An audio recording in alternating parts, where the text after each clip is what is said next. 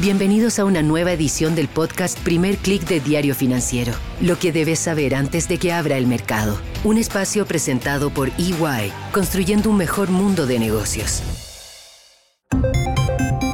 Muy buenos días, soy Marcela Vélez y desde Londres comento con ustedes las noticias que deben saber para comenzar el día. Bienvenidos a Primer Click de Diario Financiero. Buenos días, es martes 23 de mayo. Hoy hablamos de China, hablamos de manufacturas y, como siempre, también de Estados Unidos y la interminable discusión sobre el techo de la deuda. Vayamos primero a Asia, que ha sido protagonista en las primeras horas de la sesión, con caídas de más de 1% en las bolsas de Shanghái y Hong Kong. Estas pérdidas se atribuyen a una creciente desconfianza, crecientes dudas respecto al repunte de la economía china. Se habla del rally, se habla del boom que no fue. Muy importante es que estas dudas no solamente afectan a las acciones chinas, sino que están afectando directamente a los commodities. Hoy tenemos una sesión de pérdidas generalizadas en las materias primas, vemos caídas en todos los metales, incluso en el oro que ha servido como refugio en las últimas semanas. En el caso del cobre, la caída es de en torno a 1,20% en Londres. Vimos más temprano el mineral de hierro perder casi 3% en Singapur. Y estas caídas también están afectando a los commodities de alimentos. Por ejemplo, la soya pierde 1,40% a esta hora. Pero si en China estamos hablando de una reactivación más lenta de lo esperado, en otras regiones estamos hablando directamente de desaceleración. Así lo han confirmado los índices PMI de manufacturas que se han publicado esta mañana. Son las primeras lecturas de los índices PMI para mayo y han arrojado cifras peores a las esperadas, al menos en el caso de Europa. No fue así en Japón, que está viviendo un muy buen momento. Hemos tenido recurrentemente noticias mejores a las previstas de parte de la economía nipona. Estos índices PMI no son la excepción. Por ejemplo, en el caso del indicador de manufacturas, entró a terreno de expansión, es decir, supera ese rango de los 50, tuvo una lectura de 50.8 en mayo, superando el 49,5% que tuvo en abril. Por el contrario, el mismo índice en la eurozona profundizó su caída en terreno de recesión.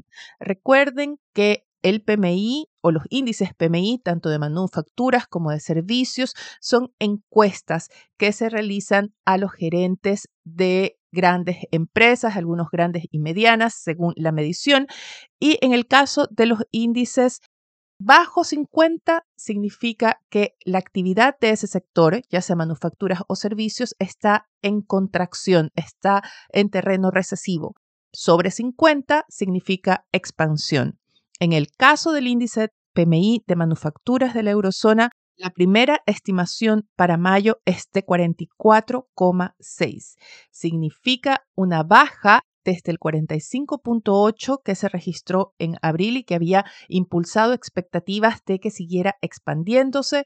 Parece que el repunte de abril fue eso, un repunte temporal, y ahora regresa a profundizar su caída, su señal de contracción de la actividad manufacturera que se atribuye a la desaceleración de la demanda global es una de las peores lecturas para este índice desde mayo 2020. Y estas cifras van de la mano con otros datos que publica Financial Times esta mañana y que provienen de una consultora logística y en ella se reporta que la producción mundial de contenedores marítimos, esos contenedores de 20 pies, que es el estándar de la industria de transporte marítimo, ha caído 71% en el primer trimestre comparado al mismo trimestre del año pasado responde o confirma que hay una desaceleración muy fuerte en el comercio internacional que se atribuye a una desaceleración global. Así que esto bien podría explicar las caídas que estamos viendo en los commodities. Por el contrario, en los índices bursátiles no estamos viendo a esta hora grandes variaciones. La atención de los inversionistas sigue concentrada tanto en la política fiscal como en la política monetaria. Ayer tuvimos a James Bullard de la Fed diciendo que él apoyaba la idea o que él creía que la Fed tendría que realizar al menos dos alzas de tasas en lo que queda del año.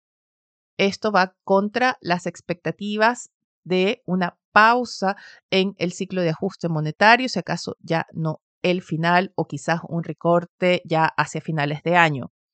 Esto de alguna forma también ha impactado a los mercados que siguen además las negociaciones en Washington entre Joe Biden y los republicanos por el techo de la deuda de Estados Unidos. Ayer la secretaria del Tesoro, Janet Yellen, insistió en que el 1 de junio Estados Unidos se quedaría sin liquidez para pagar sus obligaciones, es decir, caería técnicamente en un default. En el mercado comienza a crecer el nerviosismo a medida que se va acercando este deadline, sobre todo porque cualquier acuerdo requiere de tiempo para que los senadores, para que los legisladores republicanos y también los demócratas lean el texto que acuerden, por ejemplo, Joe Biden y Kevin McCarthy o los grupos negociadores en la Casa Blanca.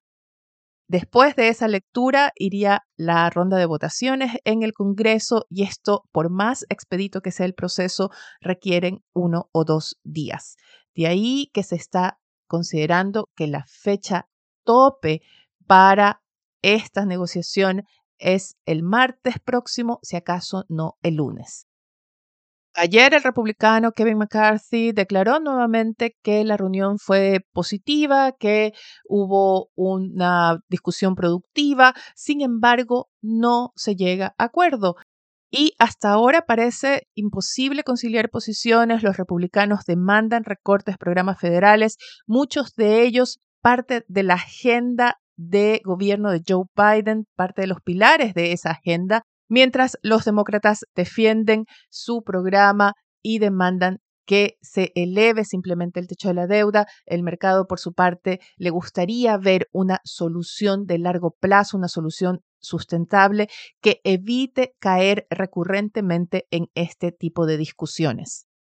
Mientras esperan una solución, los mercados están casi en pausa. Vemos el stock 600 en Europa caer 0,28%, y el Nasdaq sube apenas 0,04%. Por el contrario, el SP 500 y el Dow Jones se preparan para una apertura en terreno negativo, pero con variaciones ligeras. Vemos si el dólar retomar las alzas no es un avance muy fuerte.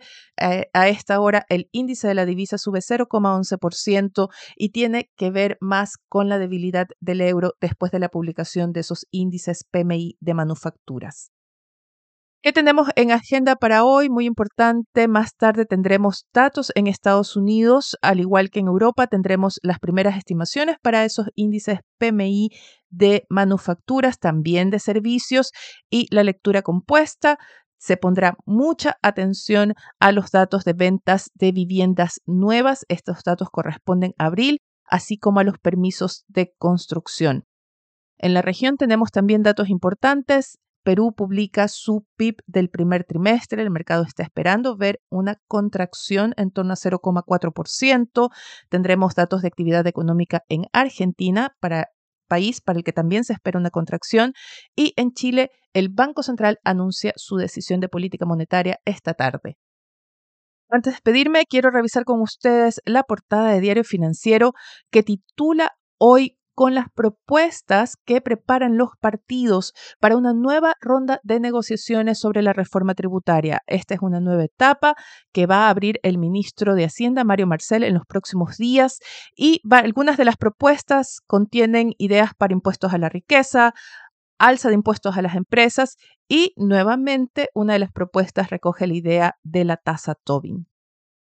Muy importante, quiero llamar la atención a una entrevista con el representante de Sorcia Minerals que advierte respecto al impacto que ya podría estar teniendo la política nacional de litio en Chile. El ejecutivo asegura que ya se empieza a ver que hay instituciones financieras renuentes porque no creen que Chile se abra. Con esto me despido por ahora. Los invito a que sean actualizados de las noticias del día y más visitando nuestro sitio web de f.cl, de fsud.com para las noticias de negocios de Latinoamérica.